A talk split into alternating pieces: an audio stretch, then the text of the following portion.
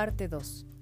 El Palacio de la Autonomía, ubicado también en el centro histórico, fue sede de la primera rectoría y protagonista del movimiento estudiantil de 1929, que propició uno de los cambios fundamentales para nuestra universidad, la obtención de la autonomía, por lo que hoy es el Museo de la Autonomía Universitaria.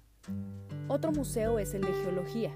Se encuentra en la colonia Santa María la Ribera y su origen data del año 1890 con la creación de la Comisión Geológica Nacional y en el año de 1929 pasa a formar parte de la UNAM con el nombre de Instituto de Geología.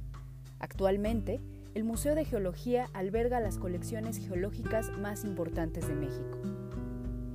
En el Centro Cultural Universitario se encuentra el Museo Universitario de Arte Contemporáneo, MUAC, un hito de la arquitectura contemporánea del arquitecto Teodoro González de León, inaugurado en el año 2008.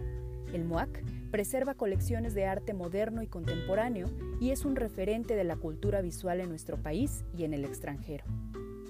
Estos son algunos de los espacios con los que cuenta la universidad.